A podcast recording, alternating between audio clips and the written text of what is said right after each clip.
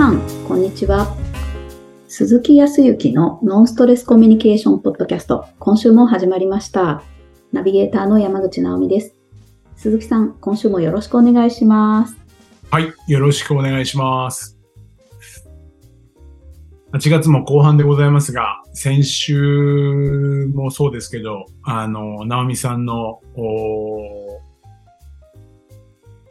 音楽の発表会のお話を聞いて、はい。私はさらに直美さんのファンになりましたし、ありがとうございます。いやいや、本当にね、あの、嬉しいお話なんですよ。嬉しいお話なんですけど、あの、定期的にこう月に1回の勉強会であったりとか、セミナーみたいな感じで何ヶ月に1回ちょっと顔出したりとかするところあるんですけど、あの、うんうんポッドキャストを聞いてますよとか、はい。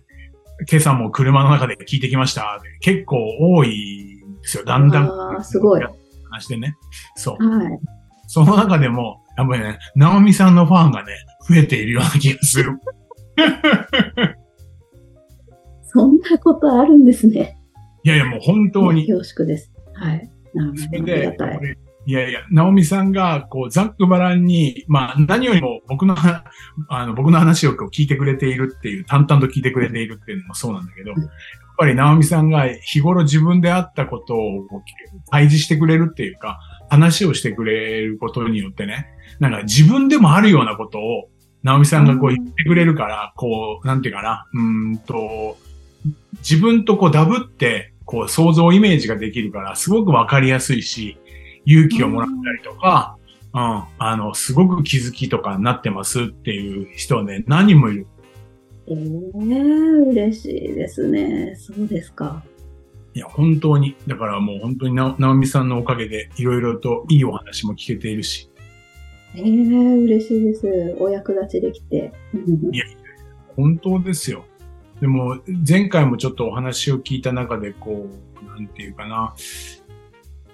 まあ、直美さんがこう、音楽を始めて、そのチチェロを弾いていてね、うんうん。その3年って話を前回聞いて、もう最初はさ、あの、多分、どんな気持ちでやってたのかなってまずは思ったわけですよ。改めて。多分ね、はい3年前もとかも聞いているはずなんだけど、改めてなんだけど、最初はど、あの、その学校っていうか、その先生のとか教室に入るわけじゃない？うん。で、弾き始めるわけじゃない？はい。それで、発表会やるからって言ったら、どんなまずは気持ちでいたのかなって、どどうしようとかって思ったのかな？は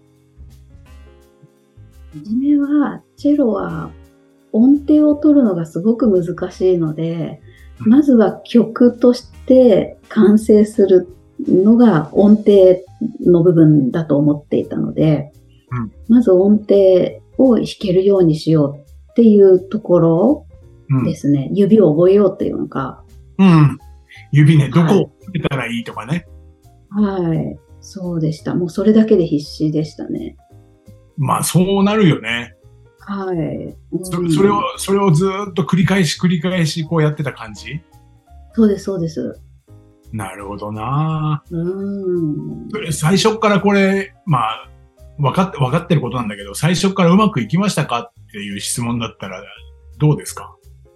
いや、うまくいくわけないし、もう結構勘というか、もう本番の運任せくらいうまくいってるかどうかは、一か八かしかないなっていう感覚でしたね。ああ、それでもやっぱり一回教室にこう行くたんびに、そのはい押さえる場所が間違っちゃいけないとか、うんうん。ね、楽譜通りにちゃんと弾けるかどうかっていうことを淡々とこう家でも練習した感じなんですかね。そうです、そうです。もう、本当に、あの、四苦八苦しながら、どうしたらパッと音がうずれずに取れるのか、なんかうん、そればっかりですね。はい。ねで、今実際それはできて、か完璧にできていますかってことなんですけど。ああ、もう、それは、もう1ミリ、2ミリのもう指の角度とかで全然音は違っちゃうので、まあ、完璧にはいかないんですよ。一か八かは確かに変わってない部分ではあるんですけど、あなるほど。んまりもうそこは、まあ、うーん、気にするポイントとしては半減したかもしれないです。なるほど、なるほど。はいいや、前回のね、あの、うん放送の時にお話を聞いた時に、えっ、と、覚えてたらもう一回教えてもらいたいんですけど、とその中で、うんと、まあ、あー今回の演奏会が終わって、えっ、と、もうす次に、えっ、と、先生が、もう、来年の課題を出してきたって言ったじゃない？その中で、僕は、あーじゃあその課題を受けて、今後どうしていこうっていうふうに思いましたって言ったときに、なんて答えたかうん。覚えてます、あーどういうとこ意識していきたいとか。ああれですね。力を抜けるようにしたいってこう音色を柔らかくしたいので、伸びやかにするためには力を抜かなきゃいけなくて、力を抜く練習をしていきたいっていうふうに多分言った気がします。そうでしたよね。僕そこ、うん。すっごく印象に残ってるね。えー、やっぱり誰でも最初は、うんと、その音音程を保つとか、楽譜通りにちゃんと指をこなせるとかっていうところの完璧さを求めて、えっ、と、繰り返し繰り返し、うん。そうするとまたできないとか、うまくいかないとか、ね、さらに今もね、その1ミリなんてね完璧。万全、次はもうここは、ここを抑えようとかって、万全を期したとしても、うん。なかなか万全 期期したようにはいかないじゃない？はい。うん。それでも淡々とやっぱり直美さんはやったことによって、何に気づいたかって言ったら、次の課題がそこではなく、柔らかい音色とかね。ああ。いわゆる、今までは、うんと、当然最初だから理性的にっていうか、こういうような抑え方をすればこうなるみたいな、もう知識的な問題で状況を常に抑えてきち状況の中でこう、練習してきたよね、淡々と。はい。はい。そ、そ、そこだけの完璧さをまずは求めてたのかもしれないけど、うん。だけどそこで何か気づける、人間って面白いもんで、そこだけを探求するのも悪いことじゃないけど、そこで何か気づきって出てくんだよね。ああ、本当ですね。新たな暗いみたいな。うん。そ、そこってものすごく無意識なうちにふーっと出てきたのが、なんか、言われてはいないのに先生に、次は柔らかい音色よみたい そっかそっか。な。できないでしょ？うん。だけど、今度は柔らかい音色で、ものすごくこう優雅にとか、そういうようなところを意識していきたいって思うのが何かって言ったら多分、直美さんがこの音楽を始めた本質みたいなところというか、そこがなんかようやく出てきてるんじゃないかなって素晴らしいなとか思ったんだよね。前回。なるほど。あさすが鈴木さんですね。す多分そごいですね。そ、そこにきもしも気づけなかったら、このチェロを弾くっていうこと自体を、まあ完璧を求めて弾き続けるのかもしれないけど、何の広がりというか、うんやりがいとか生きがいみたいなところに行かないんだろうけど、あ次のうん本質的なものにこう気づけているっていうのはすごいなと思ってて。そうなんですよね。チェロの良さっていうのはそこにあるんですよ。なるほどね。やっぱそこに気づけてるのってのはすごいと思うんだよね。あだから多分もしかすると、要は音楽にも、直美さんがそもそも音楽にこう求めているものとか音楽の素晴らしさってどこにあるかって言ったら、音楽って激しい音楽もあったりとか、ね、いろんなこう、うん世界はある。ロックがあったりとか、ね、うんジャズがあったり、いろんなのあるけど、やっぱ直美さんの本質的なものはやっぱりこう、柔らかく、はい、ゆったりとしたようなイメージにうん心を惹かれるとか、心地よさを感じる、幸せを感じるのが音楽だっていう本質みたいなものがあるから、うんそこにこう気づけてきた。潜在的に持ってるものが出てきたから、もっともっとだからこれから楽しくなっていくよね。本当ですね。そう、楽しみが全然種類違ってきてますね。うん。あいいですね。これね、僕は、あのそれを思って今思ったんだけど、会社、仕事なんかも多分、そうだと思うんですよ。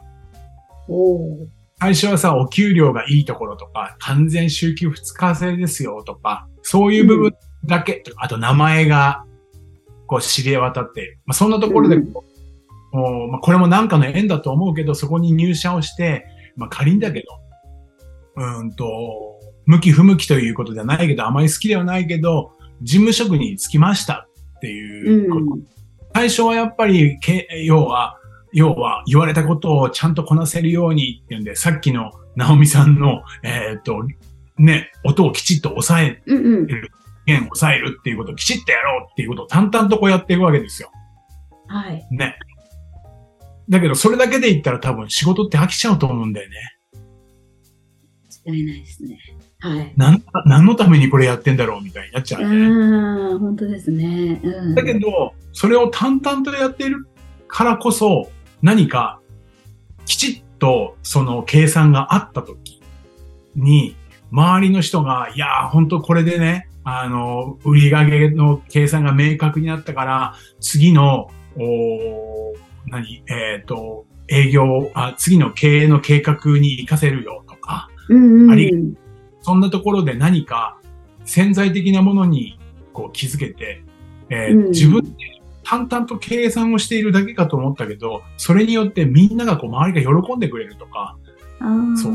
そそこの、そこにありがとうって言われることによって達成感を感じるとか、うんうん、そういうような喜び。いや、この会社、会社で勤めるって何かって言ったら、自分のやっていることを淡々とはするんだけど、喜びみたいな気づけることなんだな、みたいなところになれば、失礼な言い方だけど、たかが計算が、されど計算になって、その計算は何のためにしてるのかって言ったら、自分の幸せのためとか、おそうそうそれが、えっ、ー、と、世の中の人のためになっているとかっていうふうに、繋がってくるような気がするんだよね。ああ、なるほど。そう。そうすると、やりがい、生きがいみたいなものが増してくる。ま、まさにさっき直美さんが言った、チェロを弾く、あの、弾きがいとか、今後のその音楽の付き合い方がなんか広がってくるような、そんな、感覚的な部分は一緒のような気がするんだよね。なるほど。はい、そうですね。そうだよね。はい。だから最初はものすごく、えと繰り返し繰り返し同じことを淡々とやってて、うん。だけど、ね、万全を期してね、もう間違えないようにしようとしてやるんだけど、どこかで飽きが、うん、ちょっとなとかって思うかもしれないけど、それを超えると何か潜在的にね、自分ができないその仕事の価値とか、うん、私はそのチェロの価値とか、音楽の価値みたいなものに気づけて、あ、こういうことを感じるためにこういうことしてたんだって言ったところになるまではちょっとね、その瞬間瞬間辛いよね。なんかめんどくさいなとか、うまくいかないなっていうのは、小刻みにはそういうネガティブなものは絶対存在するとは思うんだけど、でもそれ超えた、なんか本質的なね、潜在的な何かそういうものに気づけるような気がするんだよね。本当ですね。それを、まあ、ナオミさんは今3年過ぎてるから、こうやって言えるかもしれないけど、やってる最中は難しいかもしれないけど、でも3年経つって今思えばそうなるっていう風になってるのは人生の中でものすごく重要なことをしてて、これって多分、チェロってすごい素晴らしいと思うけど、これがあ仕事とか、時には人生にも活かせるような気がするよね。そんな風に思いますよ。すごい、本当ですね。ちょっと、あの、全然ピンときてなかったですけど、自分のその3年間を振り返るっていう風に考えると、本当に地道で毎日毎日ほとんど変化がなかったりするんですけど、本当に何ヶ月かに1回ある一日で、あ、これもしかしてっていう日があったりするんですよね。気づく日が。で、それを超えると、なんか違った広がりと新しい、もっとこうしたいみたいなのが生まれてきたりとか、あ、私はこういうのがやりたかったんだっていうことが、ようやく見えてきたりとか。うんうん、確かにその、大事ですね。僕,、うん、僕も本当にそう思っても、ちょっと前までは本当そこら辺気づけていなかったけどね。ええー、なんか、まあ、そもそもが集中力とかがあまりある方ではないし、えっ、ー、と、タイプで言ったらそうだな、繰り返し繰り返し同じやることがものすごいストレスになっちゃうような人間だから、うんうん、できるだけそういうことしたくないって今もどっかで思ってるし、そうなんだけど、でも、それでもうそれを淡々と繰り返していくと、なんか違うことに気づけるっていうことは、少し分かってきているような気がする。はい、それを今、直美さんが前回の放送もそうだけど、今回も含めて教えてくれているような感があるんだよね。うわなるほど。なんかこれって何になるの？ってこんなことやってて、何の生産性もなければ、効率性も悪いしって思うけど、うん、カーって多分やってんだよね。ああ、なるほど。だから、うんと、そうだな。仮に女性の方で、えー、ご家族と一緒に暮らしてらっしゃってご飯を作るっていうのも、ある意味そうかもしれないね。毎日淡々と自分も仕事してるのに早めに帰って、今日何作ろうなんて考えて、もう毎日だからそんなのもうレパートリーだってもうないよとか。うんうんうん、それでも淡々と淡々とやるんだよね。役割としてとか。時に縛られて、もっと私は、あの、結婚して子供がいるよりか一人で自由になんて思ったけど何やってんだろうとかって、多分、ね、その瞬間はね。はい。うんうん。だけど、ふと、ね、食べててお子さんがすごく美味しそうな顔してるとか、美味しい。うんうん、これ好きなんだよね、とかなんか言ってくれたりとか、うん、時には直接じゃないけど、誰かから間接的に、えっ、ー、と、あの、何々さん、ああの、娘さんの何々さんは、お母さんのご飯のことがすっごく好きで、毎日のお弁当超楽しみにしてるって、うちの娘が言ってたわよ、なんていうようなところで、なんか本質に気づいちゃったりするんだよね。私って、何のためにご飯作ってるかって淡々とやってて、もう嫌だと思ってたけど、このためにやってんだ、みたいな。えーだから今ちょっと何かこうぶつかってるっていうか何も見出せないみたいな人いるかもしれないけど、うん、無理してずっと続けて苦しむ必要僕はないと思うけど、でもその先、そ、そこには何かあるんだろうなっていうような意識づけみたいなのがあったら続けられて、本質的なものに気づきやすくなるんじゃないかなっていうふうに今日は思いました。もう、ナオミさんやべえな、最近。いやいやいやいや、え、すごい。この解釈がすごいですよ。なるほど。本質的なところ、自分が求めてる自分の喜びとか幸せを実現するものがそこに潜んでいて、気づける日も、その淡々とこなすことによって、見えてくるっていうことですね。そうそうそうそう。うんまあ、まずは繰り返し繰り返し、まあ、やると決め、うん、この会社に入ったからにはやるって決めたら、淡々と繰り返し繰り返しやっていく。うん、何か本質的なものっていうのはきっと見えてくるんです。なるほど。すごい。うん、いや、勇気になります。ね、なんか見つけられる人がでいっぱい出てきたらいいかなと思うんだ。